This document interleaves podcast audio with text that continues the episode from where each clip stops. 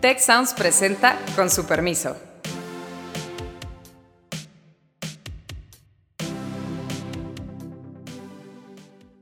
Con su permiso, yo soy Carlos Elizondo y hoy vamos a hablar de la política energética del presidente López Obrador de acuerdo a las nuevas políticas de ASG que tienen algunas empresas, puede restringir la posibilidad de que haya no solo atracción, continuidad de algunos negocios que ya tenemos. A medida que el gobierno quiere hacer todo, pues no tiene los recursos ni financieros, ni empresariales, ni administrativos. Estamos generando todo tipo de cuellos de botella y costos más altos de los que podríamos tener. Mientras a Pemex le damos más dinero del Estado, ves lo que está ocurriendo en sectores como educación o educaciones como salud, que la verdad es que están pasándola bastante, bastante mal. Y nos acompaña en este programa Eric Sánchez Salas, quien es un experto en energía, vicepresidente de desarrollo de negocios para México y Centroamérica en Riastad Energy. Bienvenido, Eric. Muchas gracias a ambos, Carlos, Héctor, por la invitación. Es realmente un honor estar por aquí con y ustedes. Como ya anticipó Eric, nos acompaña también usuario, o más bien participante usual del programa, Héctor Villarreal. ¿Qué tal, Héctor? Hola, Carlos. y gracias, Eric. Muy bienvenido.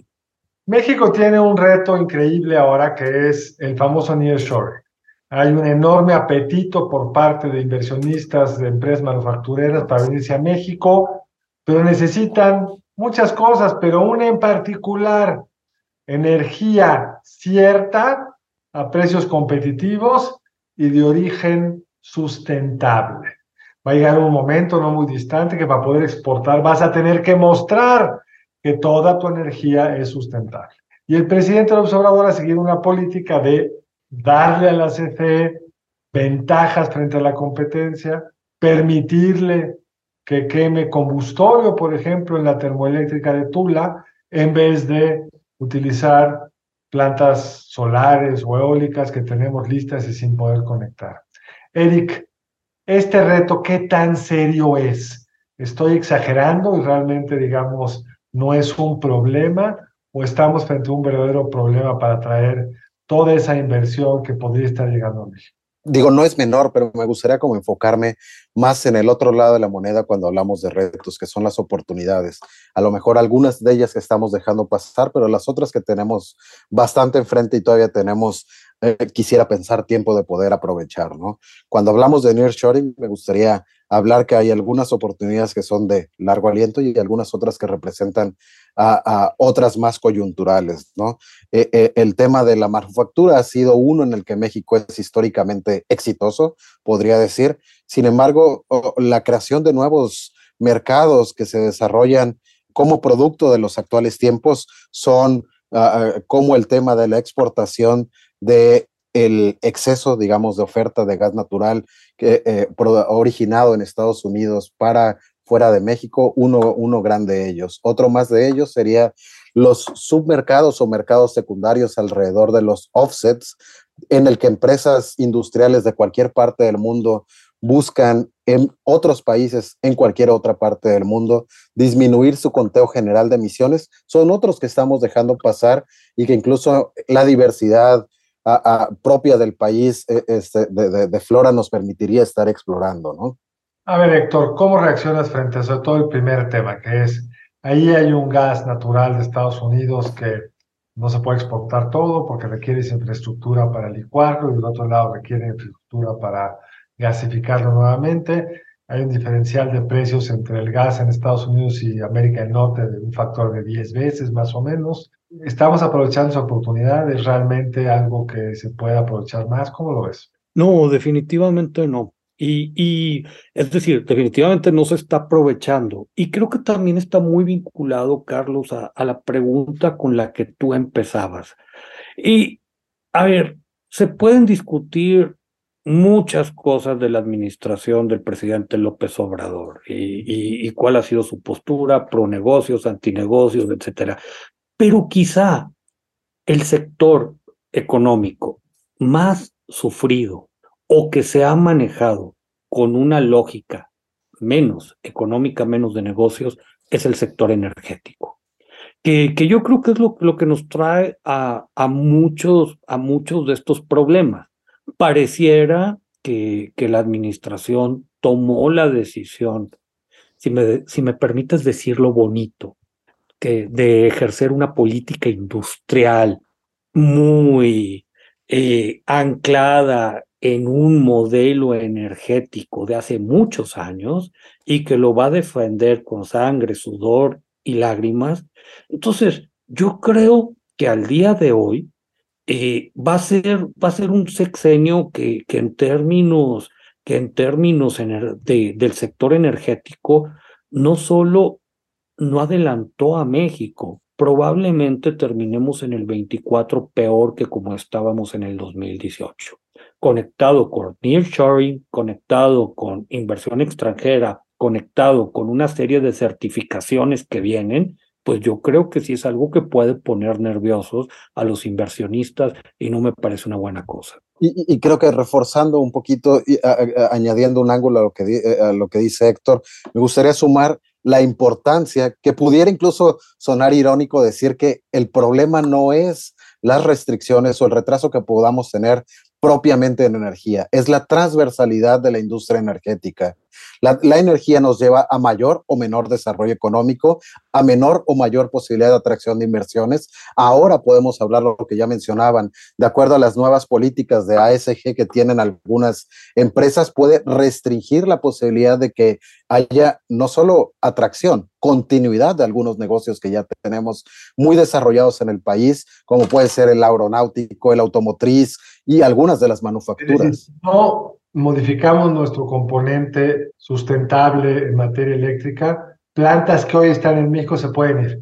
Totalmente, vaya, ya, ya lo hacías en esta introducción, Carlos. El, el, tema es que hay, hay, empresas que no solamente, y es un tema mayor, porque algunas han tomado compromiso de no operar si no es con fuentes sustentables de energía, pero hay temas que llegan más al fondo, donde empresas para operar necesitan, por un lado, alinearse a lo que ahora existe a niveles tan profundos como el Responsible Banking, que está firmado ante eh, la, ONU de Finanzas Sustentables, donde no puedes recibir un crédito si el dinero producto de ese crédito va dirigido a, a actividades de altas emisiones, ¿no?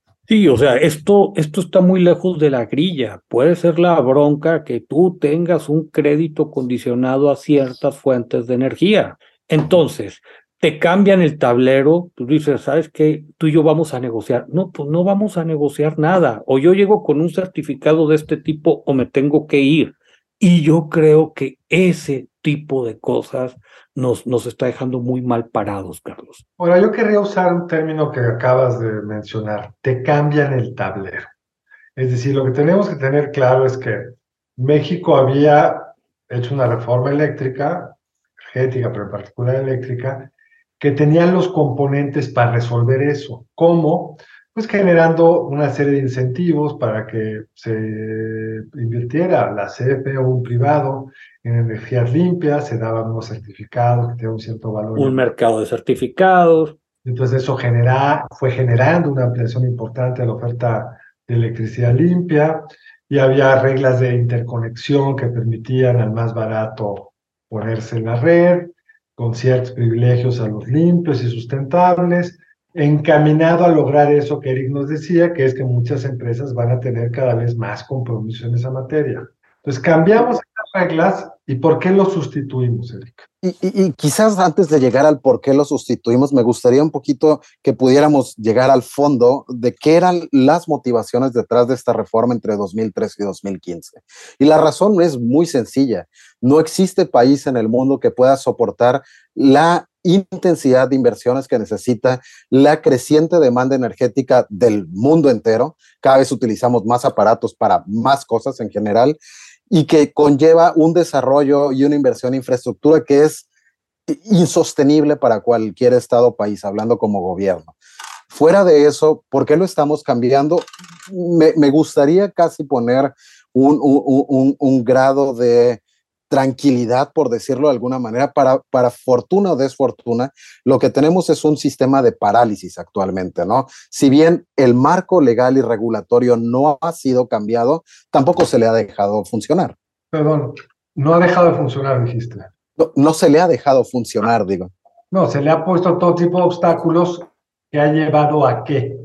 Eh, creo que lo definiría yo en, eh, o, o buscaría resumir en un impasse no estamos avanzando, no estamos generando, tampoco hemos tenido, vaya, no, no hay, es un nada para nadie hasta el momento, ¿no? Con, con la ventaja que, que a lo mejor muy a pesar de toda esta nostalgia setentera, Carlos, eh, pues la verdad es que no es un modelo muy sostenible. Eh, digo, para empezar, pues financiera, financieramente está siendo un desastre. Incluso una empresa como CFE que traía números bastante, bastante más saludables, pues de repente ya se le empieza, se le empieza a contaminar su hoja de balance. Alguien podrá decir, bueno, es que son los precios de los combustibles que están tan altos, es que traemos toda esta volatilidad.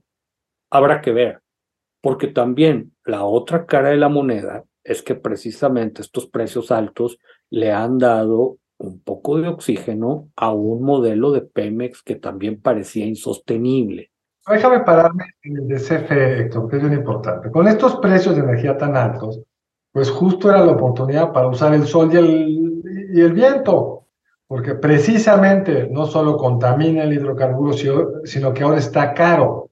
Pero en el modelo que han implementado se prioriza quemar combustible en Tula, independientemente de su precio, que conectar fotovoltaicas. Pero la secretaria hace unas semanas o días presumía de que tenemos ahora una CFE que vende más que antes, participa más en el mercado de generación de electricidad que antes. Pero esto no necesariamente es bueno. ¿Dónde gana y dónde pierde CFE? Mira, yo antes de pasarle la palabra a Eric, estoy seguro que ahí nos puede hacer una radiografía bien precisa. Hay muchas prácticas que, que ya mencionaste lo de Tula dos veces. Yo creo que es un problema que no terminamos de valorar. En el momento que tú pones una superestructura tipo la Secretaría de Energía y, y que te dice, ¿sabes qué, SFE? Pues le vas a comprar este combustóleo a Pemex que nadie quiere, y le estás haciendo un pequeño favor, pero con un costo ambiental enorme, esas cosas alguien las tendría que regular. No es casualidad que tienes un órgano regulador pues, contra la pared, muy presionado, con las manos amarradas, etcétera, etcétera, etcétera. Segundo, y esto es un tema que a mí me llama la atención que no se discuta en público. Ha habido coqueteo con darle facultades fiscales a la CFE, lo cual es tremendamente... ¿Qué es eso de facultades fiscales? Explícame. En la idea de, a ver, la CFE tiene una estructura de subsidios que va a ciertos hogares, etcétera. Ellos creen y cuando estuvo la discusión de la fallida reforma eléctrica ahora en el Congreso, lo decían abiertamente. Nosotros debemos poder cobrarle a consumidores de alto volumen y que tienen ciertas características para subsidiar a quien no lo tiene, o a quien no puede, o a quien nosotros queramos. Entonces, ahí tú, la distorsión que le metes a los precios pues también para futuras inversiones puede ser una muy mala noticia.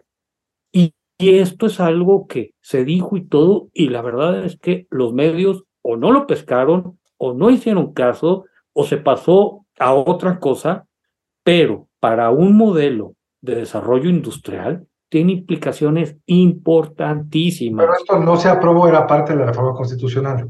Sí y no. Es decir, en la reforma constitucional no se aprobó, pero de facto, cuando tú llegas y le clausuras una planta de suministro a una empresa porque no te va a comprar electricidad cara a ti, pues lo que estás haciendo es meter con calzador, Carlos, una lógica fiscal. Eric. E, e, encuentro como varias capas de análisis en esta, e, en, esta pregunta en la que estamos. Hay, y, quisiera como remitirme a las que veo más relacionadas a, los temas del podcast en política pública, donde una de ellas, y creo que cuando comenzamos a hablar de pérdidas que pueda tener cualquier institución relacionada al gobierno, es la necesidad, eh, eh, por un lado, de que un Estado sea el responsable de invertir y generar electricidad o cualquier actividad industrial.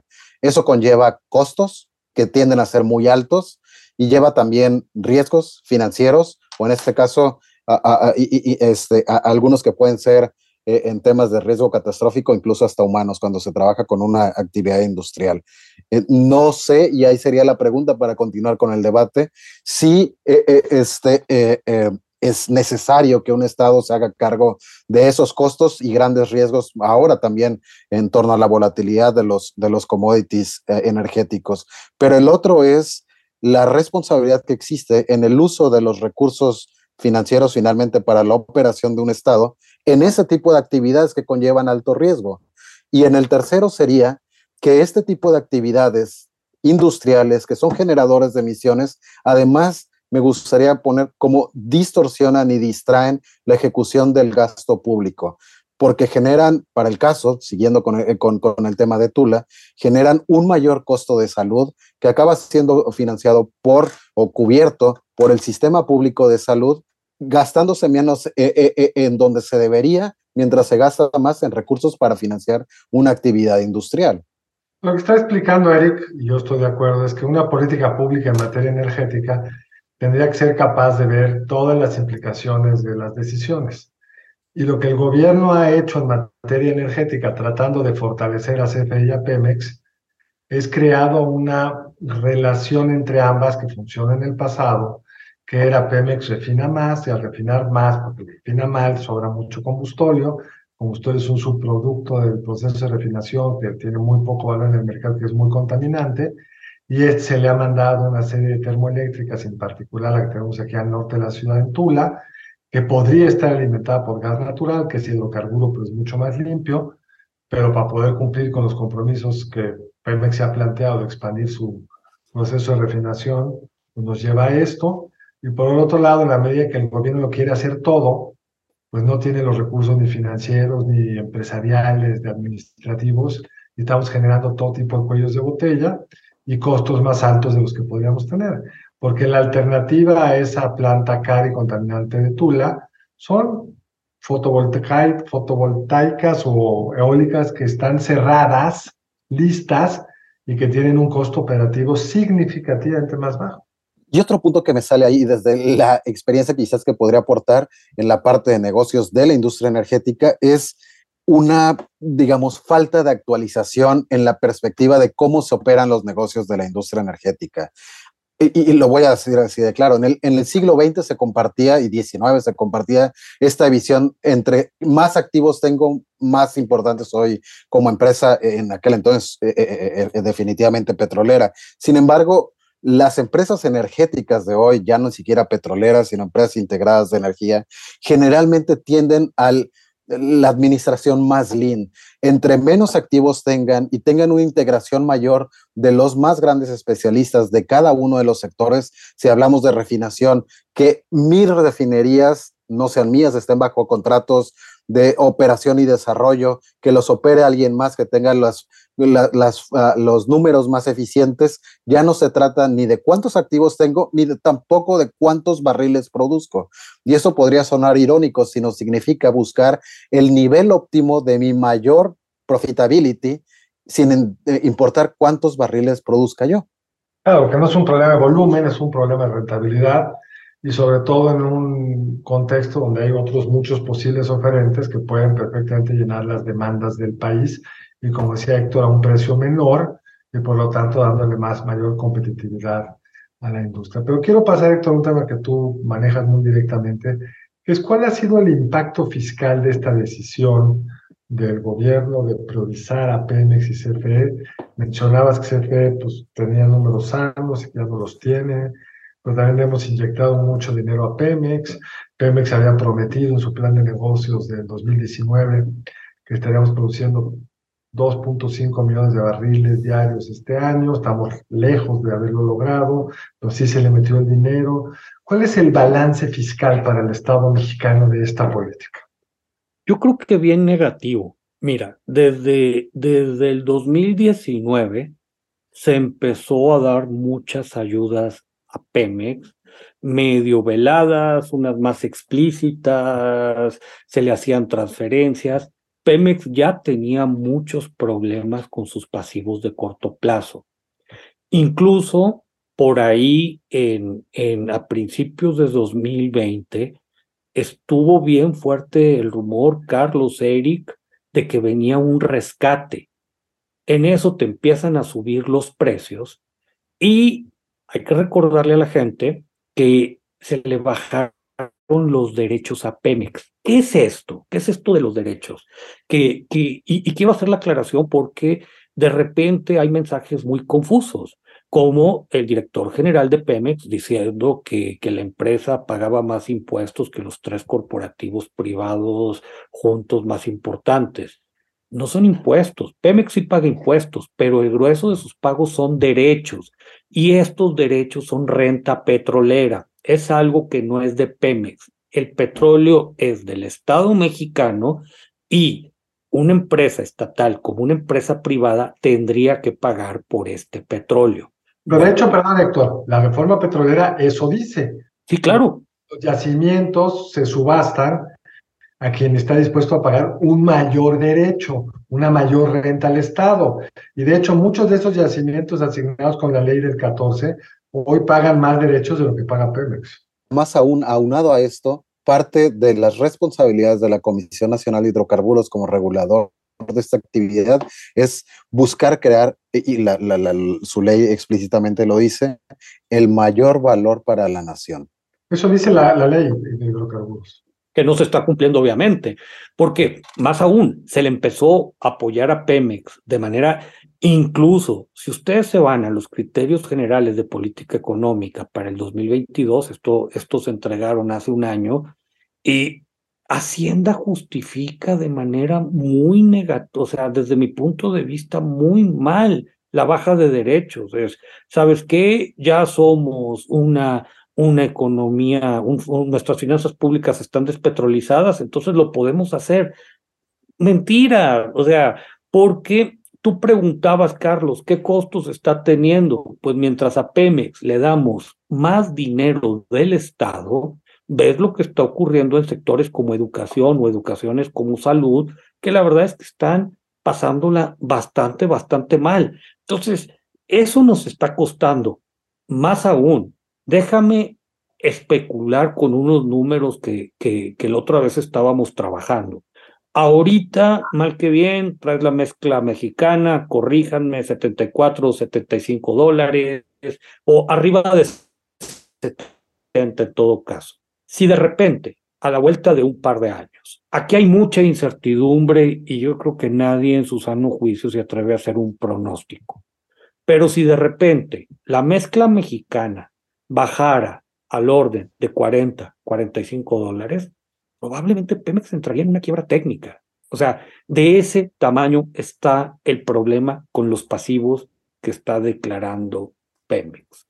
Y, y, y entonces, una oportunidad que tuvimos de poner orden en la casa, de hacerla viable, de que entregara un plan de negocios medianamente creíble, todo eso es una herencia envenenada que está que, gracias Eric, entonces andamos en 64, 64-15, de que, y, pues más cerca de este punto que, que les digo que nos tocó a nosotros calcular, y la, la verdad es que ahorita, para el siguiente sexenio, Pemex se suma a los problemas, es decir, algo que se pudo haber solucionado o al menos paleado, hay un empeoramiento muy fuerte.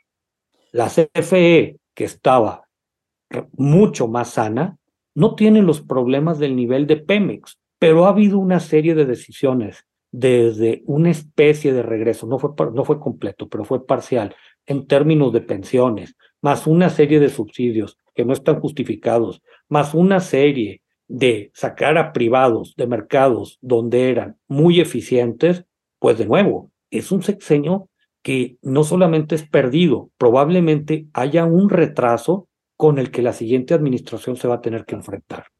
Y hablando de estos costos de mediano plazo, los que estamos aún por ver, me gustaría tocar un tema. Por un lado, y, esto Héctor quizás lo rebotaría de nuevo a ti, es el tema de las reestructuraciones que se han dado de la deuda, que acercan justamente los compromisos de mediano y largo plazo tan grandes como nunca los habíamos visto. Pero otro tema es de la incapacidad, y vuelvo esto, es porque es una tarea más allá de las capacidades financieras de cualquier estado o país en el mundo, en las que nos ha llevado la falta de desarrollo de infraestructura en temas de energía. Para el caso particular de electricidad, Hoy día en México tenemos una capacidad instalada para generar alrededor de 334 gigawatts al año. Bueno, tan pronto como para el 2024 se estima que la demanda de electricidad esté en el orden de los 357 gigawatts al año no hay manera de que alcancemos a satisfacerlo. Y los impactos que esto va a tener en la economía, en la vida diaria de, de los ciudadanos en México, son llanamente incalculables. Eric, ¿cuánta inversión nueva ha generado CFE en lo que va a esta administración en términos de ampliación de la capacidad de generación eléctrica? La respuesta de fondo sería no se ha incrementado, no solamente de acuerdo a lo planeado, mucho menos de acuerdo a lo necesitado que estaba en el orden de esos números que compartía. Lo que incluso nos da a contextos que, que, que, nos construyen hoy podrían ser oportunidades o retos mayores. La capacidad excedente o la oferta excedente que tenemos de gas natural hoy día en México se responde por la falta de la a, construcción de las plantas, infraestructura de generación que se tenía proyectada en los planes de, de desarrollo energético de 2013-2015. CFE se queja de que esos tiene que pagar derechos por el, esos ductos que mandó construir, digamos, por un gas que no está consumiendo, pero no lo consume porque no ha hecho andar las plantas que lo requerían. Bueno, nos queda muy poco tiempo, Héctor. ¿Por qué en unas palabras finales con lo que Erika al principio nos dijo, que los retos son también oportunidades? ¿Cuáles son esas oportunidades? Mira, yo creo que sería ingenuo pensar que un sector cómo el energético va a estar exento de una lógica política. Yo creo que el gran reto, pero también la oportunidad que tenemos, es decir, bueno, la parte política está ahí, pero también tiene que haber una parte técnica, tiene que haber un reconocimiento de costos, tiene, yo me quedo con esta transversalidad de la que hablaba Eric, y cada quien puede tener sus filias y fobias, pero si la idea era consentir a un sector, se eligió a uno muy malo.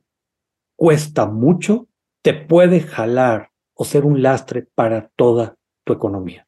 Yo lo que espero, Carlos, es a lo mejor endulzándole las palabras al presidente, a lo mejor cuidando a cierto sector duro de su movimiento, tiene que venir lo más pronto posible una rectificación.